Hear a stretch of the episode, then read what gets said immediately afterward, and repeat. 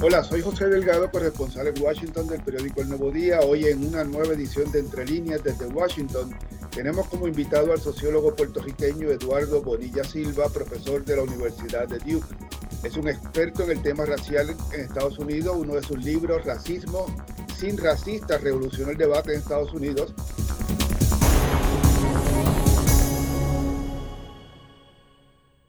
Eh, plena divulgación, eh, fue mi compañero de estudio en escuela secundaria, coincidimos también en la Universidad de Puerto Rico. Bienvenido, profesor.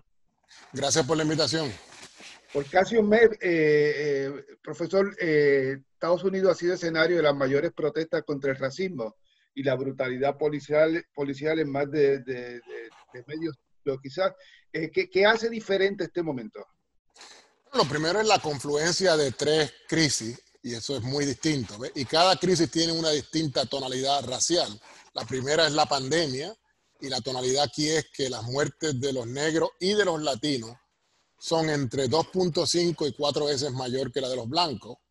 La segunda crisis es la crisis, profunda crisis económica como consecuencia de la pandemia y las políticas para tratar de disminuir la reproducción del virus. Y lo mismo, esa crisis también ha tenido un impacto desproporcional en términos de la minorías raciales, los cuales eh, su tasa de desempleo ha ido aumentando, mientras que de los blancos, después de un aumento inicial, ha bajado. Y la tercera es la crisis esta enorme eh, racial. Eh, un segundo aspecto que es importante es que la gente tiene tiempo libre y, las revueltas, las revoluciones usualmente pasan cuando hay momentos de coyunturas políticas especiales. Y esto es una coyuntura especial, ¿ves? Donde la gente está en las casas, tiene el tiempo libre. Eh, la gente está muy incierta sobre el futuro, así que hay una ansiedad.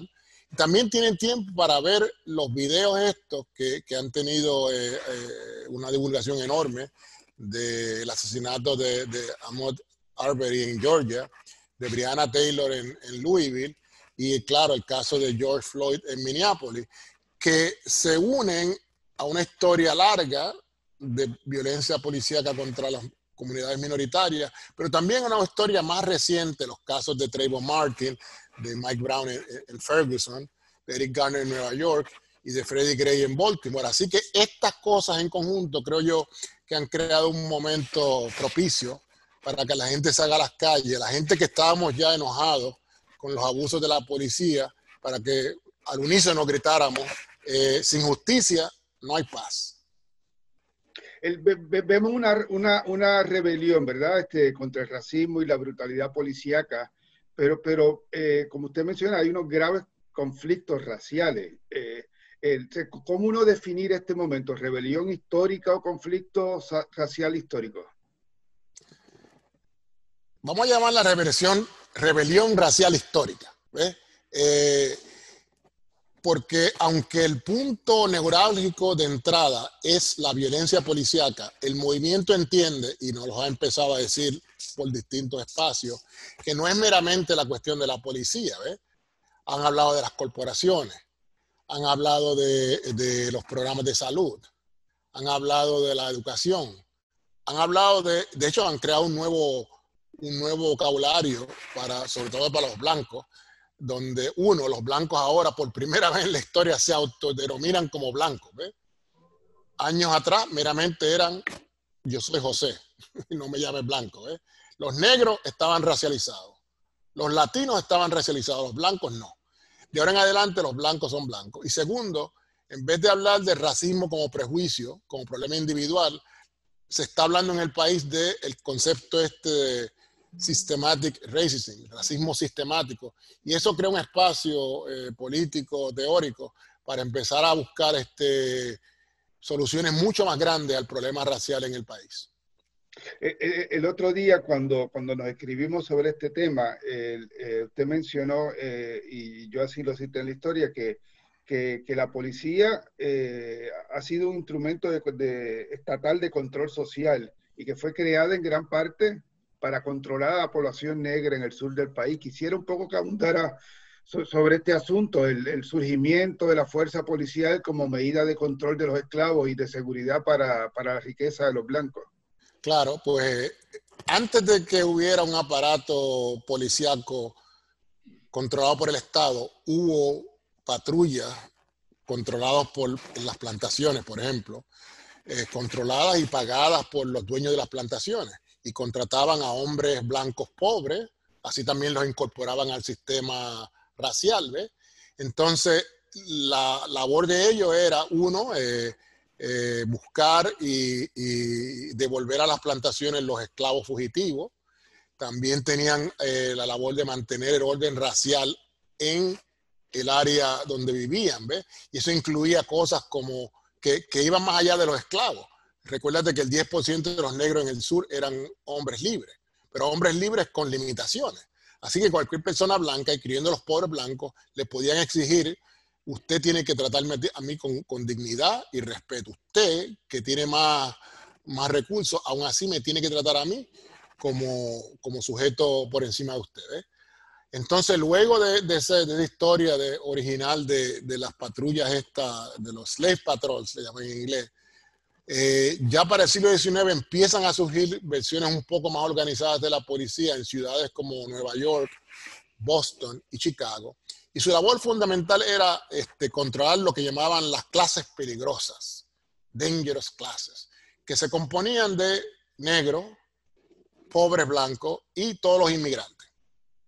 Entonces, ese tipo de policía que surgió en el siglo XIX, en el norte, era muy corrupta eh, eh, y su labor fundamental aquí era controlar. Mientras suren esa policía en el norte, en el sur, cuando se, se termina la esclavitud, entonces empieza otra etapa de control racial extraoficial, donde grupos como el clan, ¿ves? Eh, los, los posis estos que iban a hacer los linchamientos, pues mantenían el orden racial eh, eh, en el país, ¿ves? Y haciendo un brinco histórico de 100 años, lleguemos a los 60 y 50, en donde ya entonces es la policía el órgano fundamental de dominación socio-racial, y esa policía con una historia larga, una historia larga, blanca, una historia de control socio-racial, entonces tienes que bregar con las protestas de los derechos civiles. Y recordemos que entonces eh, esa policía pues, actuó de manera brutal contra los movimientos sociales. Añadámosle por el lado que el FBI, bajo la dirección de Edgar Hoover, controló y mantuvo a vigilancia a todos los líderes, líderes de los grupos afroamericanos, de indios americanos y de puertorriqueños. Nos recordemos que el FBI también nos, controla a nosotros, ¿ves? Entonces, para terminar, cuando se acaba la revuelta de los, de los 60 y 70, entonces la policía entra en una etapa donde eh, está súper militarizada, cambian las prácticas, ¿ves? Entonces entienden que tienen que controlar la posibilidad de motines. los excedentes del aparato militar se le pasan a la policía y esa práctica todavía continúa. Y segundo, el training, empiezan a, contratar a expertos de Israel para darle training de cómo controlar a la gente. Entonces, los últimos 40 años, eso en confluencia con nuevas leyes de dominio racial, como el Three Strikes and You're Out, esas políticas, esas nuevas leyes, han creado el aparato este masivo de, la cárcel, lo que llaman el mass incarceration. Eh, un problema que también tenemos nosotros en la América Latina, donde tenemos las cárceles. Las cárceles tienen un color especial en América Latina, incluyendo a Puerto Rico. En ese sentido, hablabas de, la, de, la, práctica de, entregar a las policías locales eh, armas o equipos que, están más categorizados como, como de uso militar. Eh, aquí en, en, en, Washington esta semana el Senado va a tratar de aprobar su propio proyecto de reforma policial, que es muchísimo más débil que el, que el demócrata que se va a ir, se, se, lleva a votación en, la Cámara el, el jueves. ¿Se, ¿Se, puede reformar la policía? ¿Debe haber alguna esperanza con este debate aquí? ¿O, o estos son reformas que tienen que, que implantarse y, y cuyo éxito realmente va a depender de qué se hace a nivel local? Yo creo que lo que pide el movimiento es algo que a, mí me hace sentido. Ellos alegan correctamente que lo que hay que hacer es reimaginar el aparato policiaco y la labor de, control social. ¿ves? Entonces dicen ellos, lo que la, frase en inglés es defunding, utilizar los fondos y reubicarlos. Y si el 70% de las llamadas con policías tienen que ver con gente que tiene problemas mentales o que no tienen los, sin casa, ¿ves? etcétera, eh, o problemas familiares, ¿por qué tiene que un policía intervenir? ¿Por qué un policía va a hacer una intervención con un joven borracho, como pasó recientemente en, en en Nueva York, o como el caso de Richard eh, Brooks en, en Atlanta, ¿ves? Donde algo, y yo por ejemplo que soy profesor de universidad, si la policía va a estar en el, en el trabajo de monitorear a toda la gente borracha, que vayan a todos los, los colleges y en las universidades en Estados Unidos jueves, viernes y sábado y van a arrestar y a matar muchos jóvenes blancos. Obviamente eso no es lo que hacen, así que bajo la mirilla racial usualmente patrullan y dominan a cierta gente, a los cuerpos eh, afro en Estados Unidos, a los latinos. Así que, me parece a mí que, esa reimaginación que sugieren los jóvenes, el movimiento, son muy importantes, de repensar dónde utilizamos los fondos, eh, reclutar más, trabajadores sociales, darle más fondos a las escuelas, a la salud, a la vivienda, etc. Pero yo soy realista y creo que estas reformas radicales probablemente no pasen. Es importante que se presione por ellas, sabiendo que probablemente no pasen. Así que las opciones que tenemos son las políticas vacías y sin ningún tipo de contenido real de la administración de Trump, que no harían ningún cambio fundamental, y las reformas limitadas que sugieren los, demócratas, de hecho, mejores que las de la administración de Trump, pero limitadas porque en última instancia el problema de la vigilancia y el castigo no se va a cambiar con mejor training, no se va a cambiar con, mejor selección de los policías, porque fíjate, ahora mismo cuando hablamos del problema policial, ¿por qué no, no decimos que la policía trabaja mal con todos los grupos? Si fuera un problema meramente de training, entonces los blancos también estarían quejándose. Así que es un problema racializado. El training funciona bien con los blancos. A los blancos no, los matan, a los blancos no los patrullan. ¿eh? Es un problema entonces que hay que pensar la conexión entre la policía como parte del país. Los policías y el aparato eh, político jurídico como parte de un orden racializado y por tanto, en última instancia, hay que hacer cambios profundos en todas las áreas. Si el racismo es sistemático, tenemos que pensar en soluciones eh, sistemáticas que, toquen todos los aspectos de la vida en el país. Un, poco eh, a eso. El, el, el otro día me, me, en un programa de radio y yo les, comentaba que lo que yo he visto en esta zona de Washington es, un cambio radical en términos de la aceptación de, del movimiento Black Lives Matter, más allá de, de la plaza creada frente a la Casa Blanca o lo que se ha escrito en, en, el condado y en el Parque Irán Bison en Puerto Rico ahora, el, lo vemos en los anuncios de televisión, ¿verdad? Este, y, un poco, pues yo mencionaba de que, eso está muy bien, pero que evidentemente esto no es suficiente. O sea, cuando uno ve a estas empresas poner estos anuncios, ahora Black Lives Matter, algo que antes quizás pensaban era radical, eh, ¿qué, les toca hacer realmente para ellos demostrar que realmente les importan la, la, vida de, los negros? Lo primero es que los cambios simbólicos son importantes, pero no son suficientes. Yo estoy muy contento de que hayan quitado la, a, la On Jemima y a Aaron Colbens Quizá en algún momento en Puerto Rico tenemos que empezar a hablar de Mama Inés y otras eh, cosas similares que tenemos. Nuestra cultura. Se, ha comentado mucho, en, las redes sociales, la gente hizo la alusión directa a Mama Inés. Sí, y hay que hacer más que eso de Mama Inés, porque también tenemos el Festival de la Novilla y tenemos 20 mil cosas de carácter claramente racista que no la vemos y la, no las entendemos como racistas. Pero volvamos a Estados Unidos. O sea, empezamos con el cambio simbólico y utilizamos eso como premisa para empezar a hacer las preguntas impertinentes e importantes. ¿Cuántos negros y latinos y minoritarios trabajan en tu compañía? ¿En qué capacidad? ¿Quiénes son los que limpian el edificio y quiénes son los gerentes? Así que yo no desestimo la importancia de los cambios simbólicos. Yo creo que eso es un, una espinita uno utiliza para empezar a, poner presión y de ahí en adelante entonces la presión es esperar la equidad racial, ¿ves? La representación en, las corporaciones, la representación en todo en el país, ¿ves? En la Lo mismo aplica a las universidades, ¿ves? En las universidades, pues, Black Lives Matters, excepto que la representación de nosotros, los profesores minoritarios, es muy pequeña y nosotros tenemos que hablar también de cómo la, policía en nuestras universidades también funciona como la policía afuera. Cuando hablamos de la violencia y el dominio policiaco en el país, no podemos eliminar y sacar fuera de, la discusión que los campus police, las policías acá en las universidades también persiguen a los jóvenes y a los profesores. Yo, por ejemplo, no voy a mi oficina de noche porque me cansé de las preguntas. ¿Y usted dónde va? A mi oficina. ¿Y usted va? ¿Usted tiene oficina? ¿Qué usted hace aquí? Soy profesor. Profesor, usted no parece profesor. ¿ve? Así que uno se cansa, pero yo creo que es momento ahora de empujar por la equidad. Así que de ahora en adelante voy a tratar de ir por las noches. Arriesgarme un tanto. Bueno, bueno. Evidentemente, eres puertorriqueño, has pasado más de la mitad de tu vida en Estados Unidos, donde terminaste los estudios universitarios, hiciste tu carrera profesional como sociólogo y profesor universitario. Hay racismo en Puerto Rico, pero la gente algunas veces eh, se quiere hacer el chueco de que eso no ocurre, eh, o, puede percibir que hay diferencias con, Estados Unidos, diferencias legítimas. Eh, ¿Las hay? Se, manifiesta distinto el racismo en Puerto Rico?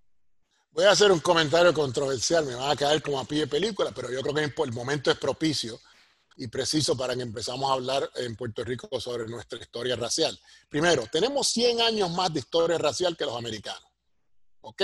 Así que los ordenamientos raciales en el mundo no empezaron en Estados Unidos, empezaron en la región que conocemos como América Latina. Esto no es Puerto Rico, esto es Cuba, esto es Brasil, esto es Colombia, esto es Argentina, esto es toda la región de América Latina. Eso es lo primero.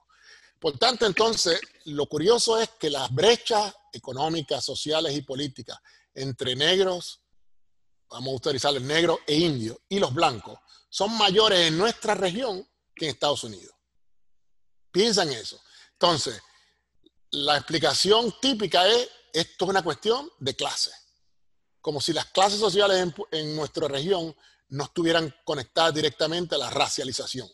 La estructura de clase en Puerto Rico fue y continúa siendo racializada. Lo mismo que en Estados Unidos. Así que el argumentito este flojo de que esto es una cuestión de clase y no de raza, a mí no me hace sentido. El otro argumento es que el racismo en nuestro país es benigno. Bueno, el racismo de nosotros es distinto. Yo creo que es importante que entendamos con nuestra historia. Uno, tuvimos esclavitud y no fue benigna. Segundo, después de la esclavitud y recordemos que en Puerto Rico la abolición fue en el 1873. ¿Ok? Mucho, un tiempo más largo de la, duración en Estados Unidos. ¿eh? Eh, después de eso tuvimos un periodo que todavía no hemos estudiado muy bien, de un, quizás lo podemos llamar como un apartheid, una segregación racial sin la violencia típica de Estados Unidos, pero segregación racial de cualquier manera. ¿ves? desde el 1870 y pico hasta los 30, 1930 en adelante. Y después un nuevo tipo de racismo, que yo creo que es el racismo que, que le espera a Estados Unidos en el futuro, que los investigadores sociales en la región llaman como el racismo solapado. ¿eh? Este racismo que no lo ven, este racismo que no se hablan, este racismo que lo esconden, este racismo que decimos, no podemos tenemos, ser, ser racistas porque somos la mezcla de muchas razas. El mestizaje racial nos elimina el racismo, que no es, no es correcto. El mestizaje racial en nuestra región, y hablo de Puerto Rico, pero hablo también de la región América Latina, eh, fue y continúa siendo jerárquico. Dentro de la eh, de la mezcla se esperaba mejorar la raza y todavía se espera. Mientras más blanquito, mejor. Eso crea entonces categorías y espacios que no la hay en Estados Unidos. En, Puerto Rico, en Estados Unidos hubo mezcla y la tienen todavía, excepto que hasta los otros días cualquier, el producto de cualquier mezcla racial era negro. Tan pronto, mientras aceptara que había negro o indio o latino en la mezcla. En nuestros países creamos entonces una estratificación mucho más compleja que la llamamos pigmentocracia. Mientras más blanco sea la apariencia física de la persona, mejor. Le añadimos también que el dinero y la educación blanquizan a las personas un tanto. No por completo, pero un, poco. Así que tenemos un sistema racial, creo yo, que en última instancia es más profundo, más peligroso porque no hay ni siquiera espacio de luchar, ¿ves? Cuando yo peleo por Mama Inés, la gente me dice, pero yo, yo adoro a Mama Inés, qué negrita linda. Y yo digo, pero Mama Inés no representa a nosotros los negros en Puerto Rico, ni, ni se parece a nosotros, es un producto eh, en términos de la visualización que se conecta al periodo de Jim Crow en Estados Unidos, no es nuestra imagen, ¿ves? Y la forma en que habla, no habla como nosotros los negros, ¿ves? Es una burla a lo negro en el país, ¿ves? En, ese sentido, hemos visto la experiencia con, el censo puertorriqueño, con, el censo federal cuando se, llena en Puerto Rico. La, última vez eh, creo que era como un 80% de, la gente que llenó el censo en Puerto Rico se definió como blanco.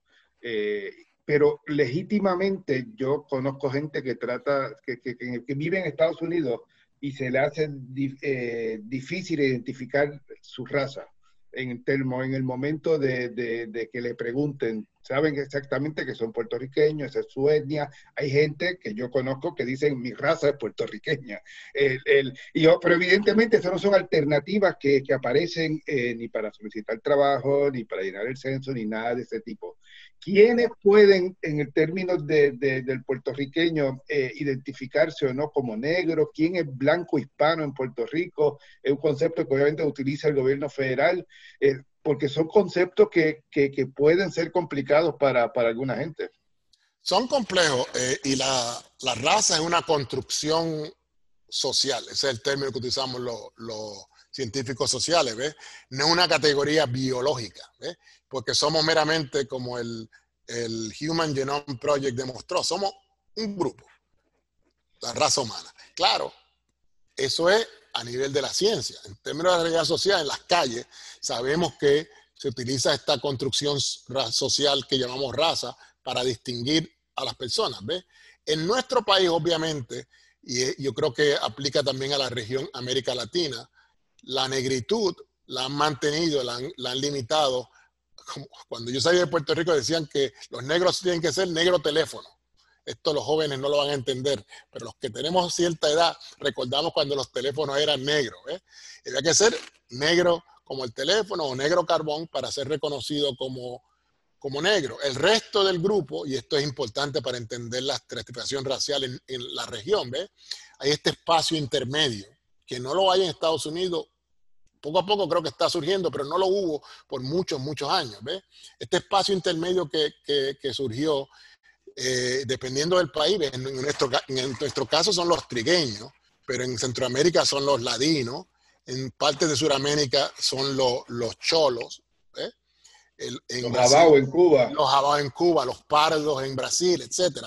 Y estos grupos, estos estamentos intermedios, este espacio, ¿ves? Ni siquiera lo quiero llamar raza porque es más un espacio. Parte del truco de lo racial en, América Latina es que los grupos racializados, su conciencia racial es menor mientras más abajo esté el grupo.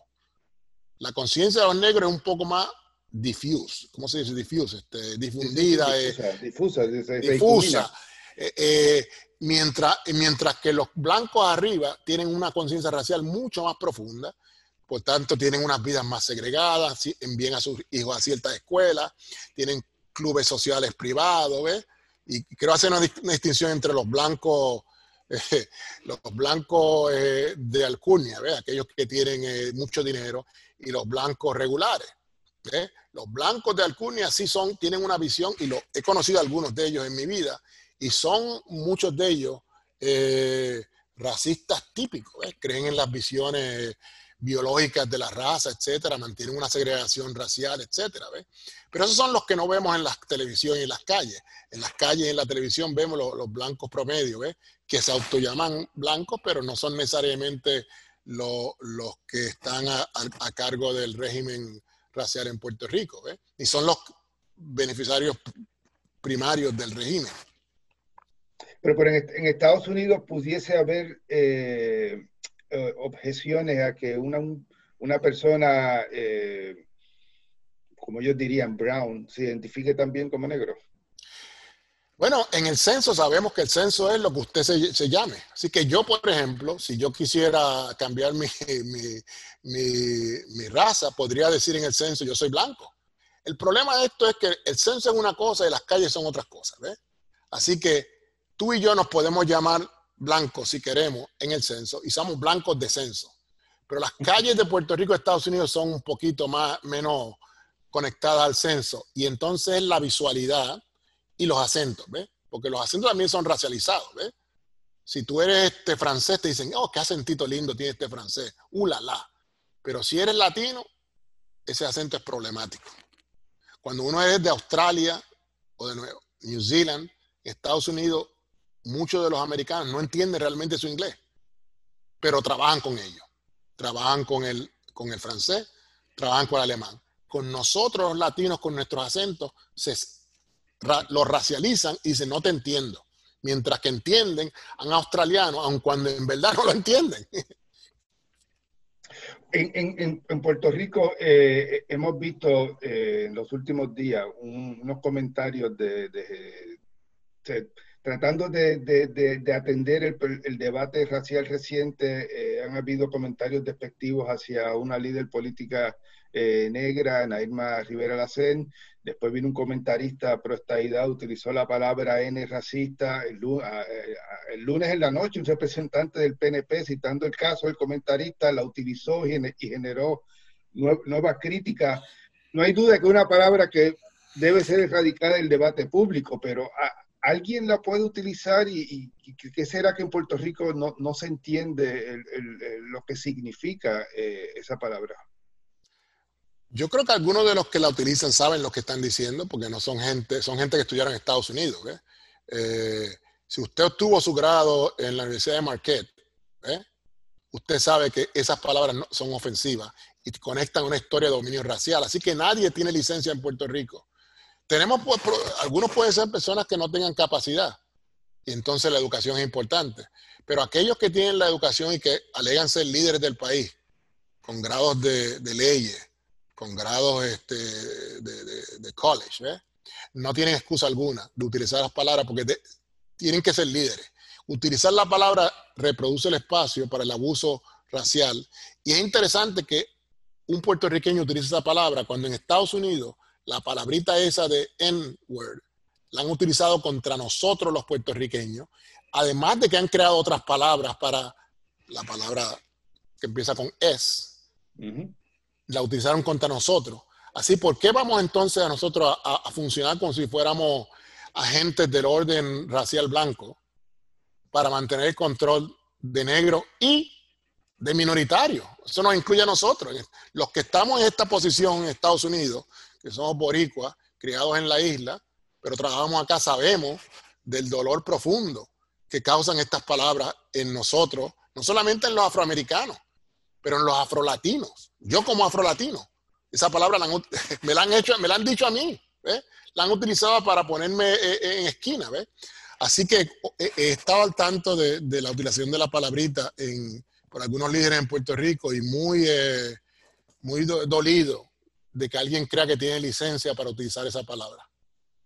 ¿Usted cree que, el, el, futuro se proyecta mejor? Lo, digo un poco desde el punto de vista John Lewis, ¿verdad? El líder de, los derechos civiles que estuvo en la, en la lucha de los 60, eh, decía el otro día de que está impresionado con, la, masividad, con la diversidad de, estas manifestaciones. Eh, ¿Esto es así? ¿e, e, ¿Este es el futuro de Estados Unidos o este es el futuro de las zonas urbanas de Estados Unidos? La bola de cristal está un poco borrosa. Así que te voy a decir mis, preocupaciones. Yo por naturaleza soy peso optimista. Y como peso optimista, mi preocupación es la siguiente. Como John Lewis, ver estas masas multirraciales de jóvenes participando en protestas contra el racismo es emocionante. El problema y la preocupación es, ¿qué pasa después que terminan las protestas? ¿Vuelven a sus vecindarios segregados? a sus vidas segregadas. Y tenemos elementos en la historia del país. En los 60, muchos elementos de la juventud blanca participaron en las rebeliones en contra del racismo y la lucha por los derechos civiles. Esas personas que en los 60 eran radicales en el frente racial, se convirtieron 10, 15 años después en el grupo que yo llamo los lo colorblind racists, los racistas daltónicos, aquellos que dicen, yo no veo el color, pero los negros esto y los negros lo otro, y los minoritarios esto y los minoritarios lo otro. Así que la preocupación es si las personas blancas participando en las luchas políticas no traen la lucha a sus vidas, a sus comunidades, a sus iglesias, a sus corazones, etcétera, es posible que se continúe el truquito este racial por, un tiempo más largo, porque las luchas pasan, ¿ves? No sabemos si va a ser en, un mes, en dos meses, en un año, en dos, ¿ves? Pero ¿qué pasa cuando se acaba la lucha? ¿Qué pasa con, la gente? ¿Cambian sus vidas o continúan eh, recibiendo, de porque uno no tiene que ser racista estilo George Wallace para beneficiarse del orden racial, ¿ves? Uno puede mente ser meramente una persona que dice, yo soy una persona muy buena, yo vivo en un vecindario normal, esto es blanco, y yo nunca uso la palabra de N-word. Y estas personas en última instancia son pequeños elementos del aparato racial grande, porque el no luchar, el mantener el silencio y beneficiarse del sistema racializado es ayudar a mantener orden racial. El momento exige que aquellos blancos que quieran cambiar y convertirse en antirracistas, el antirracismo empieza en tu casa y en tu corazón. ¿Qué estás haciendo para cambiar tus prácticas de vida? Busca tus vecindarios. ¿Qué dices cuando tu, tu amigo o tu familiar hace un chiste racista? Lo para y dices, no, no acepto esto. Y esa es la preocupación que tengo. Muchas gracias, profesor. Muchas gracias a todos los que nos han escuchado. Eh, hasta una próxima ocasión.